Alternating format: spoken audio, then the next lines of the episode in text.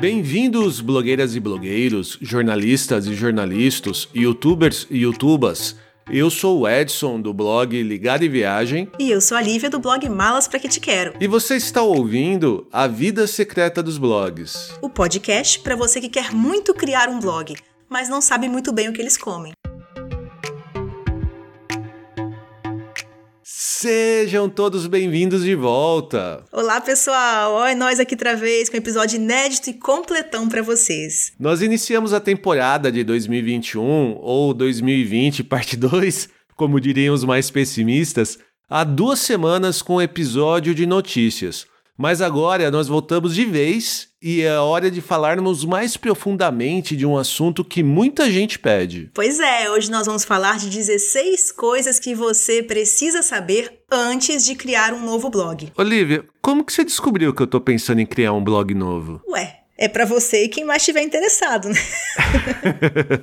é verdade, a gente recebe várias perguntas que têm relação com esses passos e decisões iniciais no momento de criação de um blog. E nós recebemos isso tanto de pessoas que estão realmente começando nesta área, quanto de blogueiros que às vezes querem criar um segundo ou terceiro blog, mas não querem cometer os mesmos erros do início do seu primeiro blog. Porque realmente a gente faz muita coisa errada. Acho até que um outro bom nome para esse episódio seria o que eu teria feito diferente se estivesse criando meu blog hoje. Exatamente. E, e, eu acho legal a gente frisar isso porque dificuldades e erros são comuns no início.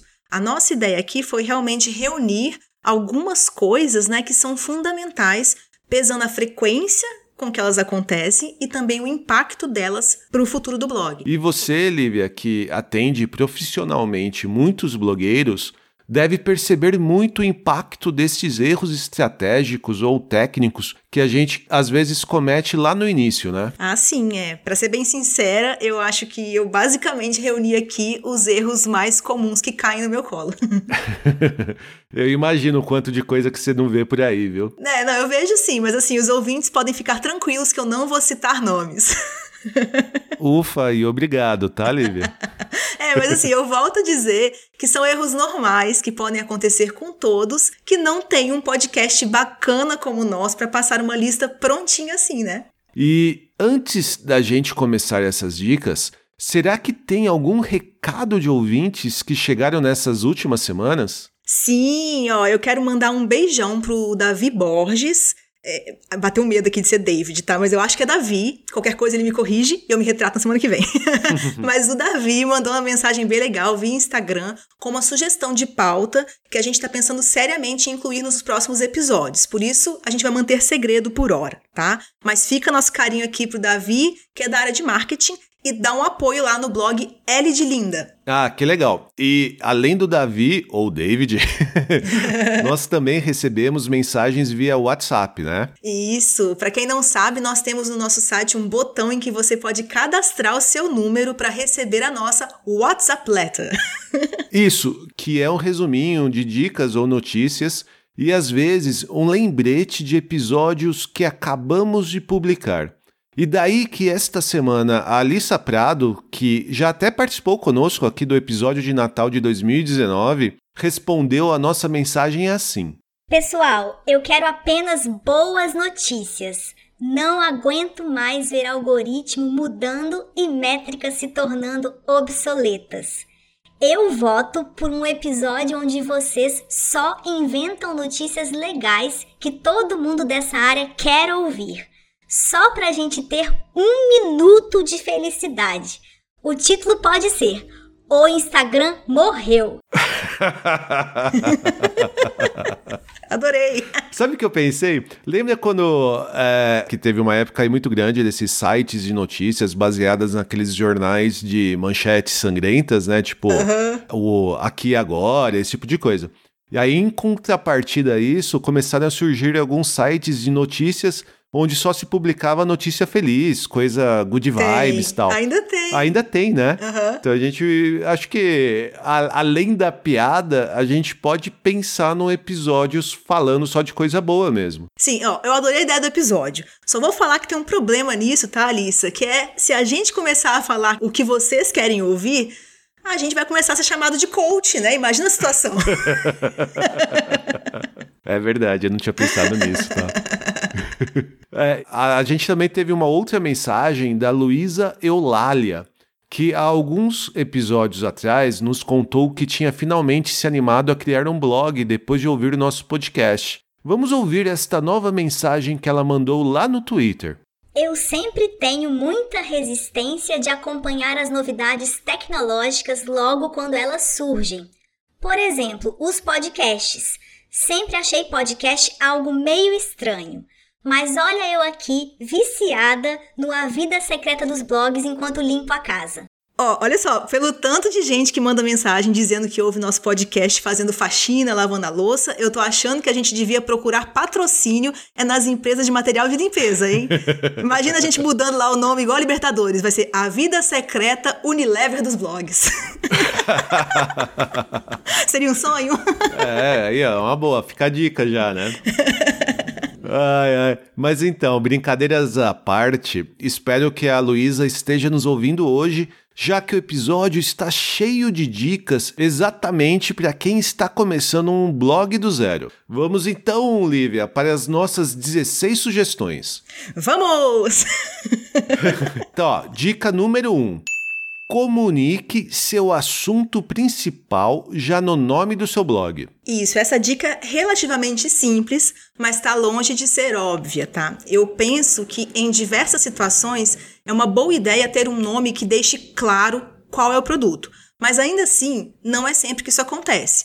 E tudo bem, um produto que é anunciado na televisão ou que tem muita grana envolvida em divulgação, tipo Coca-Cola, Nike, não precisa pensar por esse lado, né? Mas o errado é as pessoas transporem esta lógica para o mundo online e mais especificamente para os blogs. Porque vamos já esclarecer algo para quem ainda não tem um blog, que você vai me ajudar, tá, Edson? Uhum. Me diz o seguinte: de onde vem a esmagadora maioria dos visitantes do seu site? Qual a fonte desse tráfego? Do Google. Justamente.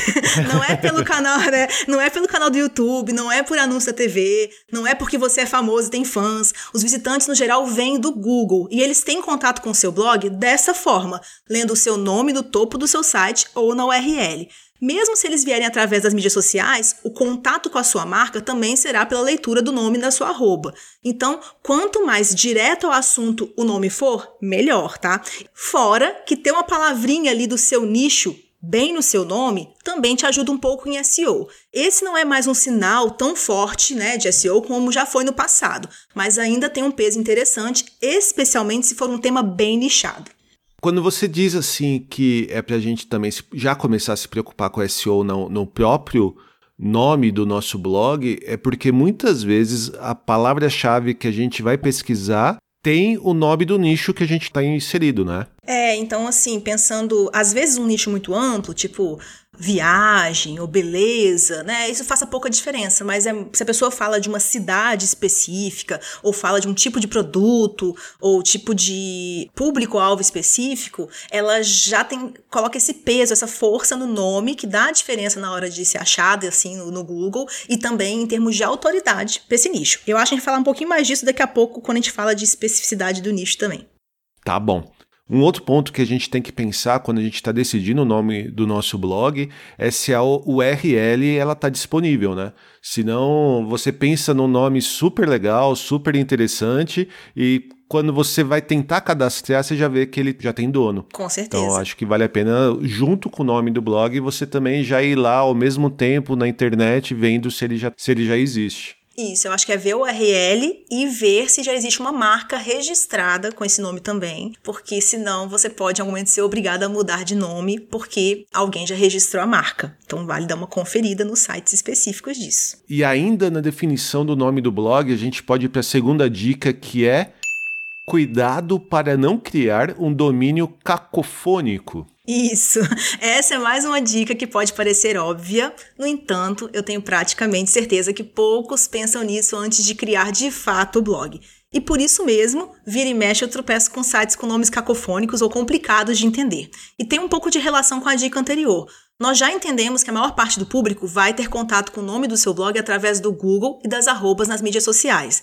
Por isso, é importante ter certeza de como o seu nome vai ser lido, como ficarão as palavras do seu nome ao se juntarem, como elas soam, e por acaso elas formam outras palavras ou soam estranho, né? Então, às vezes, um nome tipo câmeras em foco parece super adequado para um site de fotografia.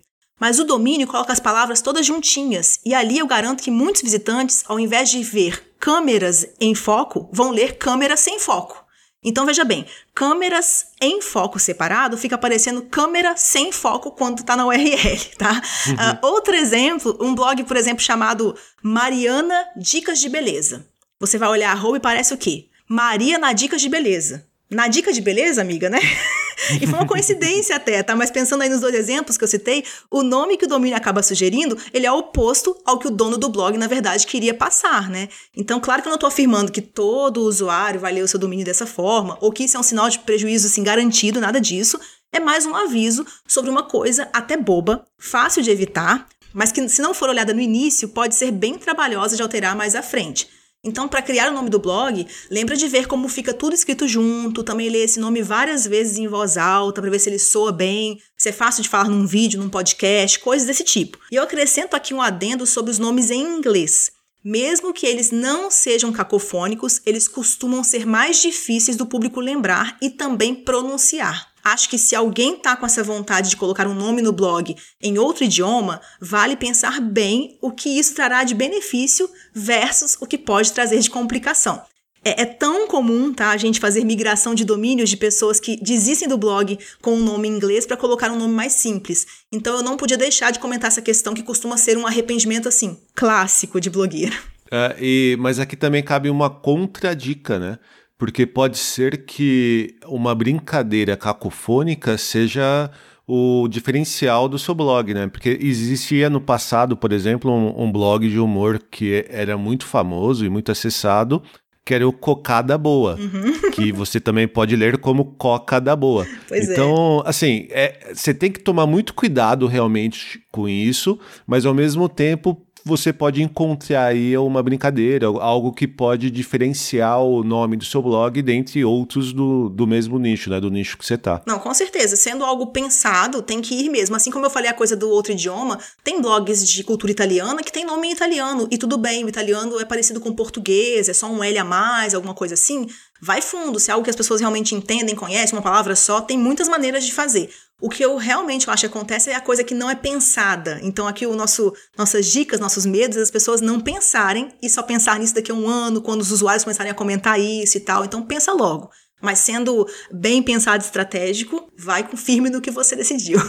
e na dica número 3, a gente vai falar um pouco relacionado a tudo que a gente já falou nessas duas primeiras dicas, que é escolha um nicho e defina muito bem o seu público-alvo. Isso, a parte de escolher um nicho já é uma dica clássica de marketing, né? Aquela ideia de escolher bem o seu produto, focar num público, pensar em algo que só você oferece e tal. Mas eu percebo que as pessoas não sabem que isso também é um mantra do SEO. Você produzindo um conteúdo mais direcionado, ou mesmo tendo um nome mais nichado, como eu falei há pouco, aumenta muito sua chance de resultado e de ter autoridade em um campo específico. E aí, para esclarecer para quem pode ser novo no assunto, né, o que seria o nicho? Tem a ver com ser mais específico. Seria ao invés de escolher falar de viagens, você falar de viagens pela Ásia e até para pessoas específicas, se você quiser, né? Outro exemplo aqui também, ao invés de falar simplesmente de beleza, você pode escolher começar focando em cuidados para cabelos cacheados e por aí vai. E só para não deixar de comentar a questão do público-alvo também, eu vou falar uma frase que eu falo para todos os meus clientes.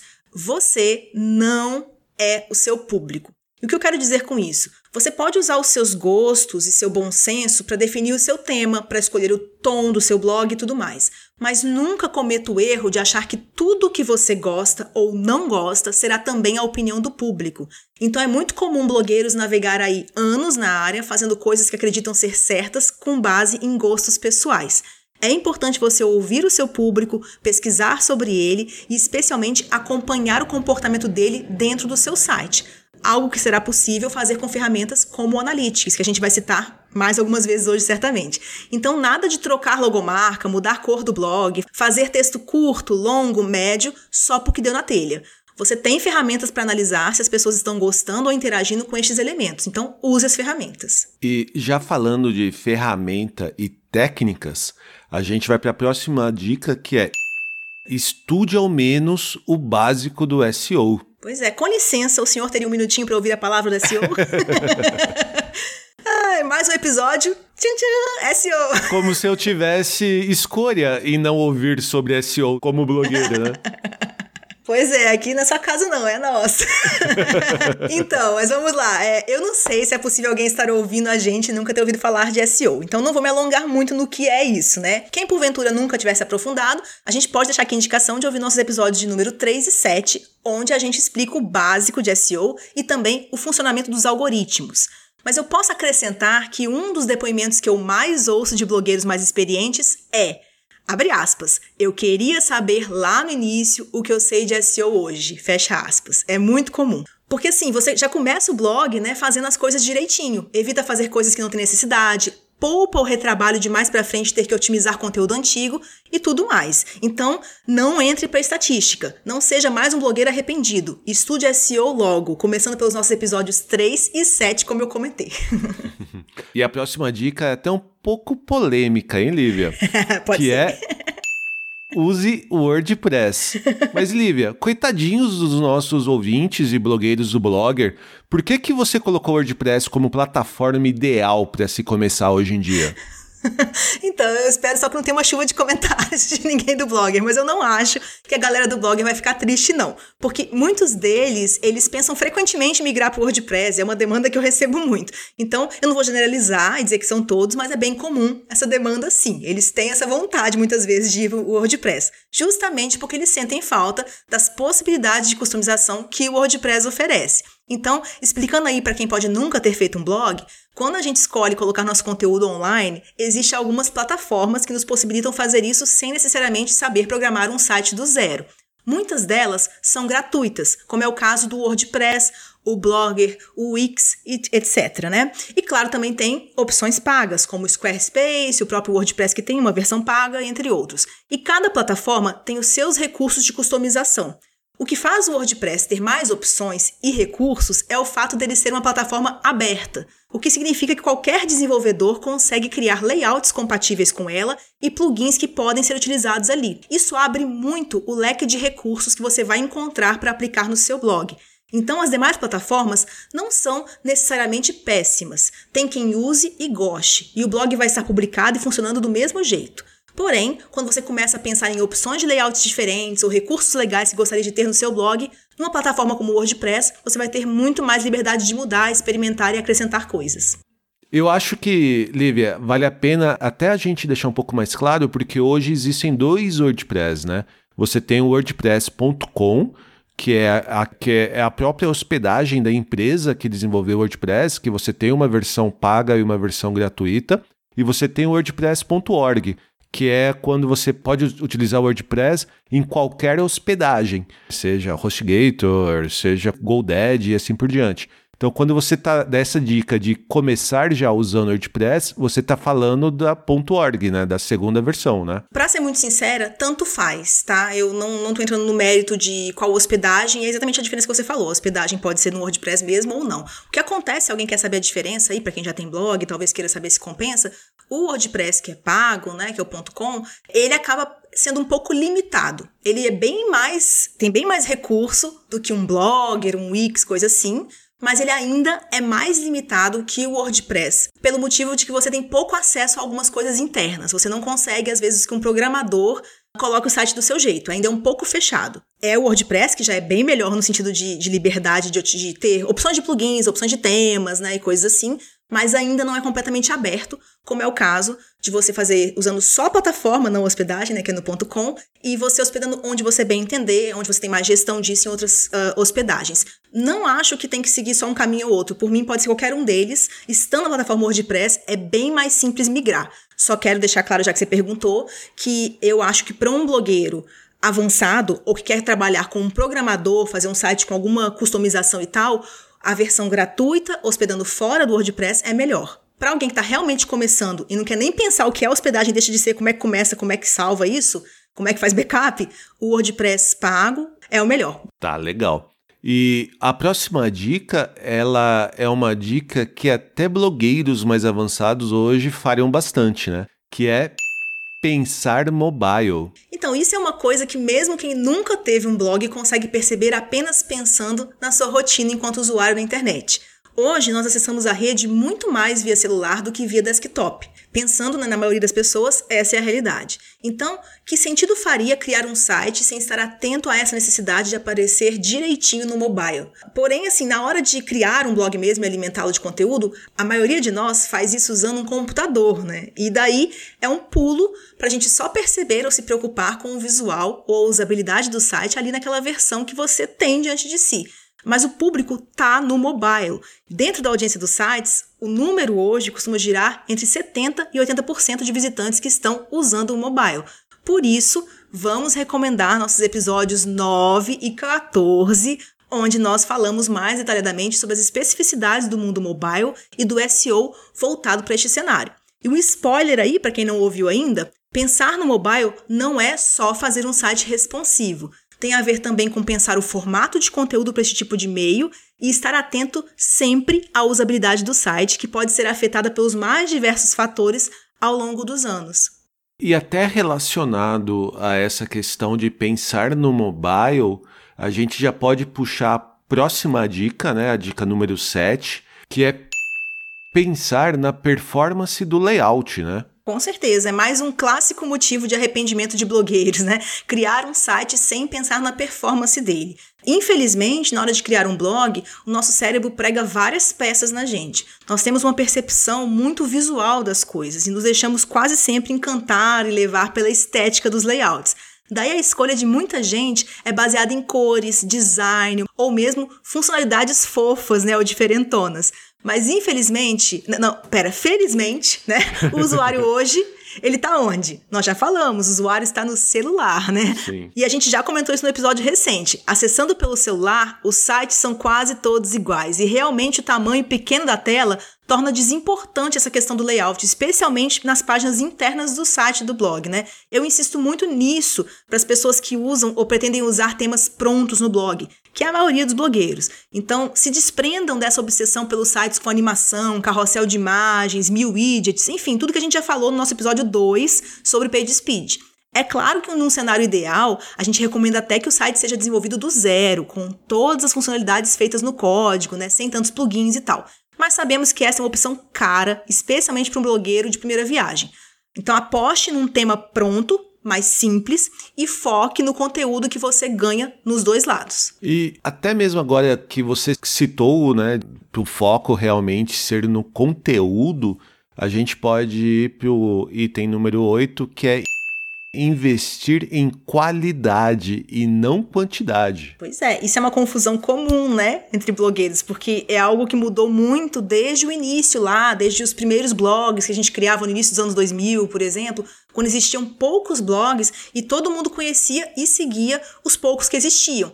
E aí atualizar com frequência o site era sinônimo de mais views. Mas isso mudou de lá para cá, né? Como nós já comentamos, hoje a esmagadora maioria das pessoas não chega aos nossos sites por nos conhecerem. Elas nos encontram pelo Google e para aparecer no Google é importante você ter textos de qualidade e aplicando o mínimo das técnicas de SEO. Publicar muito de maneira afobada, mas sem fazer um texto mais aprofundado, direcionado para uma palavra-chave, é receita para fracasso e frustração. Prefira gastar mais tempo num mesmo texto do que dividir este tempo por dois ou três textos que ficarão mais fracos. Tá, ainda nessa questão, é, é muito melhor eu publicar um post de 2 mil caracteres, por exemplo, ou eu quebrar esse post em 3 de 700? É, muito melhor você publicar o mais, mais completo. A gente já falou em outros episódios que não tem também esse número exato de caracteres, só para ninguém se confundir aí nos nossos exemplos, né? Então, mas uh, não tem número mínimo e máximo de caractere também, mas evite o muito curto e com certeza, se você não tem palavras-chave em que você tenha chance suficiente de aparecer no Google em mais de um texto, você está uh, desinvestindo na qualidade para pensar na, na quantidade sem ter probabilidade de sucesso. Então eu só dividiria um texto longo em dois se eu tivesse muita certeza que as duas palavras-chave são boas, tem gente procurando e eu tenho chance de ranquear. E eu ainda assim aumentaria um pouquinho esses textos individualmente para chegar lá no mínimo de 1.500 caracteres, 2.000 por aí. Então, eu acho que é só lembrar que realmente você precisa responder completamente a pergunta, por todos os extras possíveis para aquele assunto, né? E ter um texto sempre, isso é importantíssimo, melhor que o concorrente. Visite a SERP daquele termo, veja o que o concorrente está fazendo e não tenha um texto pior. E se alguém vier com números mágicos aí, tipo, publique no mínimo duas vezes por semana, né? O blog não pode ficar mais de um mês sem publicar, né? Ignore. Não tem número mínimo ou máximo, nem tem receita certa que valha para todo tipo e tamanho de blog. Eu tenho blogs meus e de clientes em que a gente publica três textos num mês, zero texto no outro, um no próximo, cinco no mês seguinte e tá tudo certo. O que importa é a qualidade, objetivo e timing, que eu vou comentar melhor na próxima dica. Uhum. E ainda relacionado em conteúdo, né? A gente pode ir para o próximo item, para o item número 9, que é invista em conteúdo sazonal. Pois é, muitas vezes, né, publicar um texto no momento correto ou com antecedência suficiente é tudo que você precisa para começar a aparecer no Google. A gente deu várias explicações e dicas sobre isso no nosso episódio 12 sobre conteúdo sazonal. Vale criar uma agenda de publicações baseada em datas importantes para o seu nicho. E agora, até saindo um pouquinho diretamente né, do, de dentro do blog, a gente pode olhar também no seu ambiente fora, né, no, no restante da internet. E a gente vai para a dica número 10, que é escolha algumas mídias sociais como seu foco. É, essa é uma coisa que atormenta a maioria dos blogueiros, especialmente no início da jornada, né? A gente acaba vendo grandes marcas e mesmo grandes sites com uma atuação maciça nas redes, né, nas diversas mídias, e conclui que aquilo é sinônimo de profissionalismo e que aquele é o nosso benchmark. Mas não é bem assim. Né? As, as, grandes marcas possuem funcionários, muitas vezes centenas ou milhares deles, né? E muitos têm alguém exclusivo para cada mídia social. Essa não é a realidade de um blogueiro. Então, não pira, né? Você é um só ou uma só, não vai dar para atualizar diariamente cada rede e tudo bem. Eleja uma ou duas mídias sociais que serão o seu foco, seja por sua familiaridade com o uso, seja por, pelo número de seguidores ou alcance que já possui nelas e foca lá. As demais, você cria sua arroba para garantir o seu nome, faz uma bio lá citando o seu site, coloca uns poucos posts para não ficar em branco e tá ótimo. Posta se quiser e quando der, né? Se você quer ser blogueiro, as mídias sociais podem te ajudar com um pouco de visibilidade, mas não te trarão os acessos que o Google traz. Então não caia na pilha de que tem que estar presente em todos os lugares. Mas eu sei que tem gente nos ouvindo que quer criar um blog, mas também quer ser um influenciador. Essa pessoa vai ficar pensando que então ela sim precisa investir nas mídias sociais. Mas daí eu convido vocês a olharem com mais cuidado para os cases de sucesso que temos aí e contextualizando este sucesso. É raríssimo, na verdade eu acho que eu nunca soube de um caso de blogueiro ou influenciador que despontou em várias mídias ao mesmo tempo. O caminho mais comum e talvez o único possível é despontar em um meio e depois, já com trabalhos entrando, alguma renda, começar a contratar pessoas para ajudar nas tarefas e nessa hora é que o influencer leva o seu trabalho para as demais mídias. E acho que até relacionado nesse ponto, a gente pode voltar lá para a primeira e segunda dica, quando a gente estava pensando no nome, né? Além de pensar no nome do blog, do domínio, a gente tem que ver se esse nome que a gente está pensando ele já não existe em algum perfil de alguma rede social, como um Instagram ou um Twitter, e está sendo utilizado, ou seja, você já vai ter um concorrente com o mesmo nome que você está pensando, só que esse concorrente só não tem um blog, né? É verdade. E tem gente que às vezes uh, pensa na, na letra da lei ali, né? De que se você registrar um, um, nome, você consegue até derrubar um perfil, né? Se você conseguir o registro, você derruba um perfil que já existe numa rede social porque o nome é seu. Isso é super trabalhoso, isso pode dar. pode até não dar certo, porque depende muito da mídia social. E muitas mídias sociais, eles permitem nomes muito, muito parecidos. Então, mesmo que você consiga evitar um nome, a pessoa vai lá e põe uma paródia do seu nome que te dá o mesmo tipo de trabalho. Então, muito bem lembrado, eu acho que lá no início tem que olhar se o domínio está disponível, se a marca está disponível para você e também as arrobas, né? Sim. E até, até relacionado com essa questão de que você está falando que a gente não vai começar um projeto de um blog com muitos funcionários, a gente tem que pensar no nosso tempo de dedicação, né? Então a gente vai para a dica número 11, que é otimize o seu tempo. Reaproveite o conteúdo que você cria para todas as plataformas, né, para essas diversas plataformas que você está presente. É, olha, se eu ganhasse um real para todas as vezes que eu ouvi o contrário desse conselho por aí, tá? É porque é muito comum, nós ouvimos em grupos de blogueiros o conselho de que você não deve repetir o seu conteúdo em diferentes mídias, que seus seguidores vão ficar entediados, que cada rede tem uma linguagem e tal. E dentro desse conselho tem algumas verdades, mas alguns equívocos também. É verdade que cada mídia tem sua linguagem e que simplesmente pegar os seus stories lá verticais e postar no YouTube pode não ser a melhor ideia. Ou uma piadinha que vai viralizar bem no TikTok não vai ter sucesso no Instagram. Porém, isso não pode ser uma proibição de reutilização de conteúdo.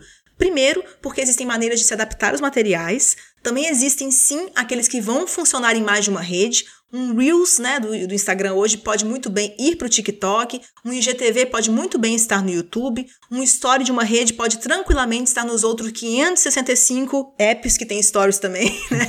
ah, e o argumento, o argumento de que os seguidores vão achar repetitivo é daquela cabeça dos blogs antigos que eu comentei, lembra? Ninguém aqui é Xuxa, gente. Você está começando um blog agora. Não tem fãs seguindo você em diversas redes, né? E o próprio comportamento dos usuários hoje não é estar em várias mídias. Você pode ter um ou outro fã ocasional que te segue em mais lugares, mas no geral as pessoas não se repetirão em muitas redes e nem o algoritmo vai deixar todo mundo ver todos os seus conteúdos. Então, hoje em dia, na verdade, publicar o mesmo conteúdo em várias mídias é uma estratégia para você talvez ser visto em alguma, né? E fora que tem o principal, que a gente já comentou na dica anterior. Você não tem estagiário, não é grande multinacional, não dá para perder a oportunidade de extrair o máximo de cada hora trabalhada, então use seu conteúdo ao máximo onde você puder. E de todas essas mídias sociais que a gente está comentando, a gente quer dar um destaque em uma específico, né?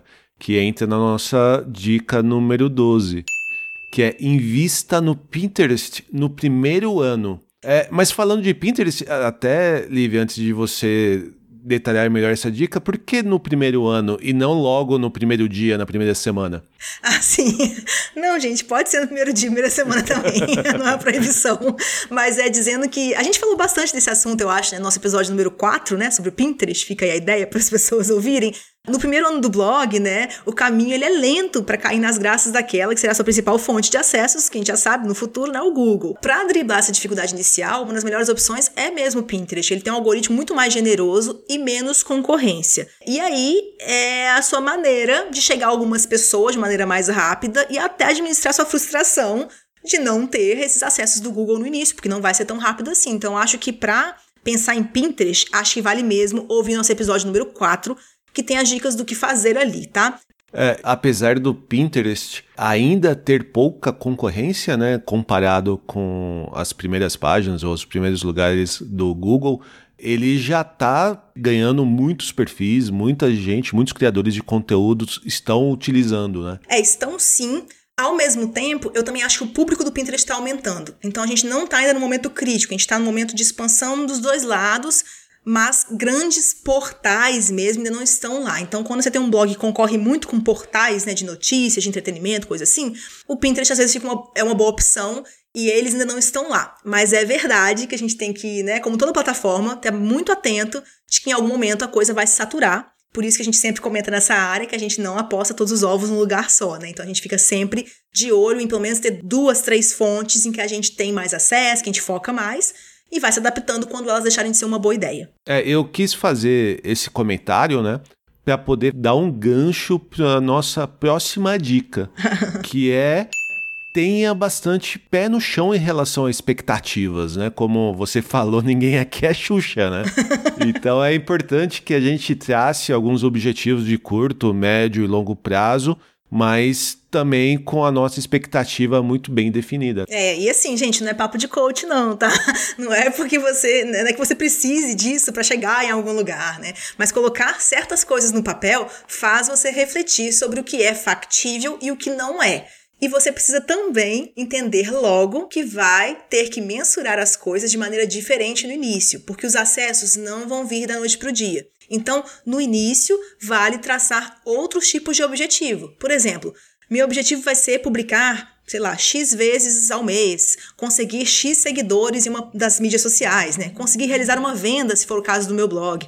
E por aí vai. Lembrando que valem também objetivos subjetivos, né? Se para você escrever te faz feliz, tem como objetivo inicial ser mais feliz e realizado, né? E não me entendam errado, eu sou a pessoa do SEO, a gente quer resultados de curto prazo e com a experiência você até aprende a como fazê-lo. Porém, eu não acho que um blogueiro de primeira viagem deve ter essa noia. Para ser bem sincera, muitos chegam até mim assim, buscando consultoria, e eu posso afirmar, não é o blogueiro mais pilhado e preocupado com resultados que necessariamente os atinge, e nem o contrário. Tem gente que não foca nisso de início, mas consegue produzir um conteúdo legal e o resultado vem. Então, eu acho que vale não cometer bobeiras muito básicas, tipo essa que a gente está citando nesse episódio, saber o que está fazendo em termos de SEO desde o início, mas não pirar na necessidade de ter todos os números bombando no seu primeiro ano. Seria uma expectativa irreal. Eu acho que aqui também é até importante a gente tomar alguns cuidados, né? E relacionado muito com essa questão de expectativa, né? Porque com certeza todo blogueiro que começou, ele já se comparou com outros blogueiros que existem no seu nicho, né? Uhum. Então você vai se comparar ali com a influenciadora de moda que tem milhões de seguidores, ou você vai se comparar com um blog de viagem que tem centenas de milhares de, de acessos de usuários todo mês. Então é, é muito importante também a gente ver, cara, você está começando agora, né? É bem provável que você, até por estar tá começando agora e não no mesmo período que esse pessoal começou lá atrás, você não vai conseguir chegar nesses números. Mas você pode chegar num nível que já vai te deixar satisfeito, vai te, te dar até um retorno financeiro, né? Isso, focar no seu objetivo, no seu objetivo financeiro, como você falou, e lembrar que a gente está num mundo hoje, especialmente, especialmente mundo online, em que tem muita coisa fake, né? Então não ache que é só seguidores que as pessoas compram. As pessoas também inflam os números de acesso, as pessoas uh, usam pequenas táticas para mudar alguns números de resultados de blog também. Então não fique, não confie em uma pessoa só que você vai ouvir falar alguma coisa, ou no Media Kit só de um site grande, de um blog maior e tal. Primeiro, eu acho que realmente não precisa pirar, mas se tiver pirando, procure uma consultoria, alguém que saiba de mercado e possa te dar uma visão e te ajudar talvez a traçar essa expectativa de é, deveria ser de velocidade de crescimento, né? Você tem que olhar a sua curva, como é que está o crescimento do blog e a sua curva em relação a você mesmo no passado, atualmente, no futuro, né? Não necessariamente em números de concorrentes fornecidos pelo próprio concorrente, tá? Então sempre tenham cuidado com isso. É, e assim, já meio que adiantando uma dica que a gente vai dar lá mais para frente, mas assim como você recebe e-mails de spam no seu e-mail pessoal, na sua conta pessoal, assim que você criar uma conta para o seu blog, você também vai receber muitos e-mails de spam oferecendo seguidores, oferecendo melhoria de ranking no Google, oferecendo até, como você disse, aumentar o seu número de acesso mensal ou cliques no so, nos seus ads e assim por diante. Então toma muito cuidado também para não cair nesse tipo de pegadinha. Com certeza. Vale eu procurar realmente um profissional que saiba o que pode fazer e também o que você deve evitar. e como a gente está falando bastante aqui, que a gente provavelmente não vai começar com muitos funcionários e a gente não é uma Xuxa, a gente pode ir já para o próximo item, que é a nossa dica número 14, que é Crie uma rotina de atividades de acordo com seu tempo disponível. Pois é, eu acho importante ter esse planejamento, né, para organizar com bastante pé no chão o tempo que se tem disponível e já fazer aí as escolhas do que vai dar para focar e aquilo que não vai dar. Também é importante colocar na lista né, as questões técnicas que nós já ensinamos no nosso episódio 17, em que falamos sobre calendário SEO. Lembre-se de que você precisa de tempo para criar conteúdo, formatá-lo, publicá-lo e divulgá-lo, manter uma rotina de otimização SEO do site, né? responder comentários no blog, nas mídias sociais, etc. Vale colocar tudo no papel e se organizar de maneira realista. É, eu acho que aqui também vale uma dica de que você tem que pensar na sua rotina de atividades não só de acordo com o seu tempo disponível, né? Também você pode pensar com o que você pode ter de poder financeiro, de dinheiro disponível para investir no seu blog. Às vezes você pode economizar horas de trabalho contratando uma consultoria técnica, você pode contratar uma ferramenta de agendamento, como o Tailwind do, do Pinterest. Então pode ser que você encontre aí um meio de investimento financeiro com uma economia de tempo de dedicação, né? É, certíssimo, é isso mesmo. É realmente ser mais estratégico, mais racional nessas decisões e olhar desde o início e reavaliar de tempos em tempos, né? Faz a cada três meses uma reavaliação do que, que deu certo até aqui, do que você pode fazer para frente. As pessoas realmente costumam ser muito sonhadoras, muito idealistas no início e demoram a reavaliar e quando percebem, gastaram lá dois anos, três anos com o blog e ainda não deu nenhum resultado, porque não percebeu que gasta muito tempo com uma coisa, mas que ela não é uma coisa que dá resultado, que faz os textos, mas não faz da maneira correta. Então, como você falou, em algum momento você vê que a coisa não está andando, vale consultoria, vale repensar como fazer aquilo de uma forma mais eficiente e volto a dizer, às vezes deixar para lá algumas coisas que tá fazendo não tá dando resultado, larga a mão mesmo, faz só pro que realmente uh, que você realmente tem resultado, né? Se alguém quiser ideias de maneiras e ferramentas para se organizar, a gente deu as dicas uh, das que a gente usa, né, no episódio 17, como eu já citei, e também no episódio 16, que foi o nosso episódio especial de Natal com convidados. Mas, Lívia, tem algumas ferramentas que mesmo alguém que está criando o blog pela primeira vez ou está acabando de criar um blog tem que saber, né? E isso vai para o nosso 15 item, nossa dica número 15. Aprenda a usar ao menos o básico das ferramentas Google. É, eu acho que, novamente, nesse caso, não preciso me estender aqui, afinal, o nosso podcast entra semana e sai semana, ele fala basicamente disso o tempo todo, né? As ferramentas Google são os nossos maiores aliados nesse momento. Então, como a gente já comentou anteriormente, é preciso mensurar e analisar o tempo todo resultados e possibilidades. Então, o PageSpeed Insights ele te auxilia na mensuração da performance do site. O Search Console te ajuda a entender como os usuários estão encontrando você via Google, né? Uh, ferramentas como o Analytics e o Tag Manager te possibilitam saber como eles se comportam, né? Os usuários se comportam diante do seu conteúdo dentro do site. O AdSense te ajuda a monetizar o blog. Então, assim, eu reforço a dica para vocês ouvirem nosso episódio de número 11, que apresenta o básico das ferramentas Google, né? E o episódio 19, que dá mais detalhes da nova versão do Google Analytics. Então, saber o que está funcionando no Google, por mais que às vezes no meio do caminho você comece a dar mais atenção ao YouTube ou ao Instagram ou alguma outra mídia social que você acha interessante, esse aprendizado você consegue levar para esses outros meios, né? Uhum, com certeza. E especialmente de analytics, né? Toda ferramenta hoje em dia tem o seu próprio analytics. Então, é bom você se familiarizar com os termos, saber como fazer uma análise, saber como é que tem que comparar, né, e tal. E o analytics do Google é bem completo e, além disso, é fácil encontrar na internet uh, alguns cursos, né, que o próprio Google dá sobre isso. Então, é uma maneira de você entrar nisso e vai ser útil para a vida toda. E falando de aprendizado e de cursos, a gente pode ir para o nosso último item cuidado com os cursos pega-trouxas. então, vamos lembrar que muita coisa, né, é possível estudar de graça aí, né, e dessa maneira você consegue identificar onde e em quem vale a pena investir. Então, nós fizemos um episódio inteirinho sobre isso. Para quem não ouviu, é um desse episódio bônus, é um episódio sem número, que tá ali entre o 9 e o 10, né?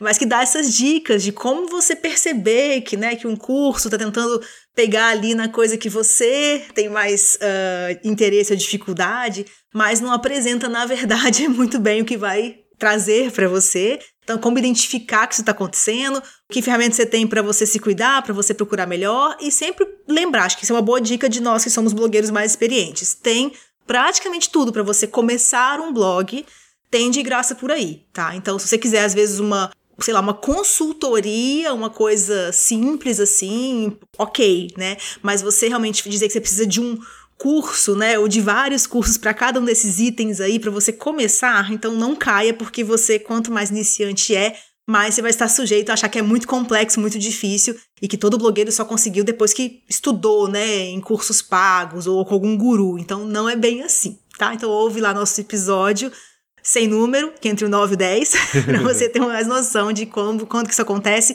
e o que fazer a respeito. É, eu acho que é até importante falar que, assim, você ter blog não é de grátis, assim, né? Não é zero investimento. Você provavelmente você vai gastar com domínio, você vai gastar com hospedagem, você vai pagar uma ferramenta ou outra de acordo com a sua necessidade. E claro que para você evoluir você vai acabar contratando algum profissional técnico, né? Então, seja ele para fazer uma melhoria, uma consultoria, algo específico para o seu blog, seja mesmo de melhorar o seu conhecimento. E aí sim, claro que existem profissionais no mercado que merecem sim serem contratados para cursos, para aprender, seja para comprar um livro, seja para comprar uma palestra. Né? E não é isso que a gente está dizendo que não é para você fazer. A gente está falando mesmo do cursos pega-trouxas, né? É importante a gente sempre deixar isso bem claro. É, a gente tá falando bem resumidinho aqui, mas acho que é isso. Lá no nosso episódio, né, sobre isso, a gente fala bem até de como identificar que aquilo ali tá tentando vender uma coisa irreal e outros casos não, porque quando é uma questão técnica, às vezes você opta por aprender com alguém, né? Ou então você precisa. É diferente das coisas que inventam, fingem que você precisa, né? Então é só ter esse cuidado. E, e acho que até para finalizar, Lívia, eu acho que vale uma dica bônus que não é menos importante que todas as outras que a gente já discutiu até agora. Verdade. A última dica é ouça o nosso podcast A Vida Secreta dos Blogs semanalmente. E não deixe de seguir a gente no Instagram, no Pinterest e no Twitter. É, essa aí, gente, é crucial. Dizem até que se não fizer, você tem sete anos de azar. e então essas foram as nossas 16 mais um bônus de dicas para você criar o seu blog, mas ainda não acabou, né? Não, tá na hora do nosso quadro Verdade ou Mito SEO. Muito bem. Hora de saber qual a questão de SEO de hoje, Lívia. Então, vamos lá, gente. Atenção. A frase é: conteúdo duplicado não pode. O Google penaliza. Tempo!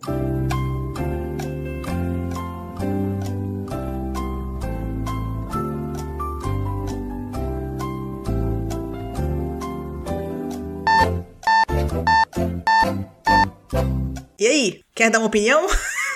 um chute, Edson? Olha, eu acredito que isso é um mito. E eu até digo para você por que, que eu tô dizendo que é um mito. Porque essa semana eu vi que houve update do Yoast, o nosso plugin preferido de SEO, que agora ele possui uma ferramenta para você trabalhar posts duplicados no seu blog. Então, até por isso, eu acredito que você pode ter sim posts duplicados, conteúdos duplicados no seu blog sem ter prejuízo no seu ranqueamento no Google, não é? Isso, é isso mesmo. É, esse é um assunto sobre o qual eu respondo tanto, tanto, tanto que é até capaz a gente ter falado sobre isso no podcast, tá? Eu não lembro se algum já rolou pergunta sobre isso, mas hoje tá aqui no nosso quadro oficial, né? Então, o conteúdo duplicado, vou explicar só um pouco melhor o porquê disso, né? Porque os mitos se constroem Normalmente é pela, pelo desconhecimento da razão, então vamos deixar a razão, né? Esse conteúdo duplicado, ele é algo a se ter atenção, mas não é algo proibido e nem conta como ponto negativo no seu score geral ou ranking do Google. Quase todas as interpretações equivocadas de SEO, que eu trago aqui no nosso quadro Verdade ou Mito SEO, têm a ver com a generalização. As pessoas não se atentam a diferenciar algo que não pode de algo que não se deve fazer. E também muitas vezes acham que qualquer dica de um especialista SEO, se não for cumprida, é sinônimo de perda de posições ou DA. E isso é uma interpretação errada, mas muito frequente, né? Há técnicas de SEO que são aplicadas para resolver problemas pontuais ou pensando em uma página única e não na totalidade do domínio. E na questão do conteúdo duplicado é exatamente isso. E vamos entender o porquê, né? O Google, ele não tem interesse nenhum em exibir para o usuário diversas vezes a mesma resposta. Se a pessoa procurar por um assunto e clicar no primeiro, no segundo, no terceiro resultado e vir as mesmas páginas ou mesmo, o mesmo conteúdo, ela vai desistir de encontrar ali mais respostas. Ou até achar que o Google está bugado, né? Então, o Google tem um mecanismo que previne a SERP de exibir muito conteúdo repetido. E mais por essa questão mesmo de oferecer para os usuários opções e não só um discurso único. Sendo assim, como eu disse, esse aí, né, entre aspas, julgamento do Google em relação a não exibir algum conteúdo acontece só no âmbito da exibição mesmo do conteúdo e não no momento de indexação ou atribuição de autoridade a um domínio. Por isso, se você tiver um conteúdo idêntico ao de outro site, ou mesmo mais de uma página do seu site com conteúdo repetido, que foi o que você citou agora há pouco, o máximo que pode acontecer com você é o Google não exibir esta página nos resultados, por ter encontrado uma outra que já responde à pesquisa da mesma forma. Mas isso não vai gerar prejuízo para o seu domínio, para o seu ranqueamento de outras páginas, né, para o seu DA, nada disso. Então, a única preocupação dos blogueiros no quesito conteúdo duplicado deve ser, ó, essa página, né, é uma página que eu quero que apareça no Google, então vou fazer o máximo para ela não ter cópias por aí afora. Ou se ela tiver, dela ser a canônica, né, que é uma coisa mais técnica, mas você pode usar para falar para o Google que essa página é mais importante que sua cópia. Mas se uma página é desimportante, né, um quem somos de um blog, uma política de privacidade, né, ou um texto antigo, esquece, né, nem compensa a preocupação. E lembrando que o conceito de conteúdo duplicado aqui seriam as páginas realmente idênticas ou quase idênticas.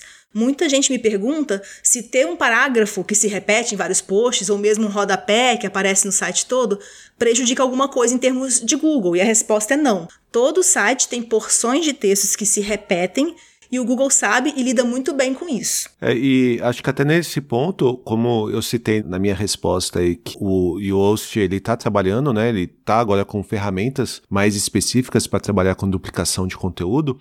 Ele já trabalhava antes com a verificação de repetição de palavras-chave. Né? Então, se você colocar no campo dizendo uma determinada palavra-chave que você está usando no seu post que já foi utilizada anteriormente, ele vai te avisar. Então ele te ajuda até mesmo você ver se pode acontecer esse conflito na hora do Google decidir qual página que deve ser mostrado, né? Exatamente. Então, a sua preocupação tem que ser apenas em não competir consigo mesmo ou não deixar claro um site externo copiar conteúdo seu numa página que para você interessa aparecer no Google e, e, e, correr esse risco do Google preferir o seu concorrente, o seu lá, o seu plagiador é você. É só essa preocupação. Mas realmente dizer, ah, eu não posso ter páginas que são parecidas ou que são idênticas no meu site pode e essas ferramentas te ajudam a criar o canônico, como eu comentei, ou até a ficar de olho se você não está competindo na mesma palavra-chave, que seria só o que você deveria evitar no caso de dois textos em que você quer que ambos ranqueiem no Google, né? E você comentou agora de concorrente. Eu li um artigo no SEMrush, acho que mês passado, no início de janeiro, onde eles estavam discutindo que um blog que copiou um conteúdo de um outro criador de conteúdo que fez a, a, o texto original, muitas vezes ele pode acabar ranqueando melhor do que o original.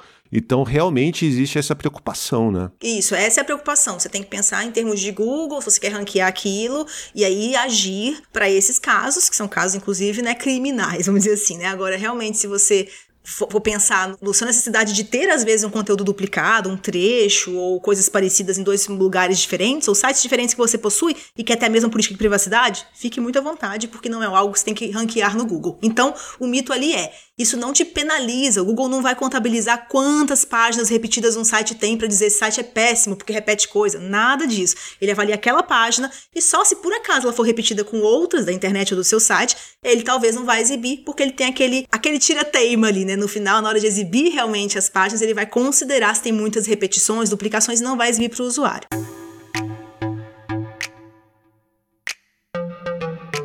Nós chegamos ao fim de mais um episódio do podcast A Vida Secreta dos Blogs. Como sempre, nós vamos deixar na página deste episódio no nosso site alguns links úteis que foram citados ou podem te ajudar a aplicar as dicas que demos nesta conversa de hoje.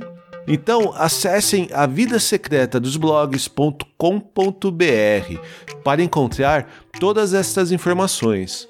E para participar do nosso papo com dúvidas e sugestões de outros assuntos, basta mandar mensagem para a gente através do Twitter, Instagram, Facebook ou nosso e-mail pergunte arroba avidasecretadosblogs.com.br. E compartilhe este episódio com aquela pessoa que está querendo começar um blog e precisa de um empurrãozinho. Pois é, pessoal, para manter o podcast existindo, a gente precisa que vocês nos ajudem nessa divulgação. Então é isso. Nós voltamos no próximo episódio com as últimas notícias da área de tecnologia e do mundo dos blogs. Você acha que a treta da semana vai ser com o Facebook ou com o Google?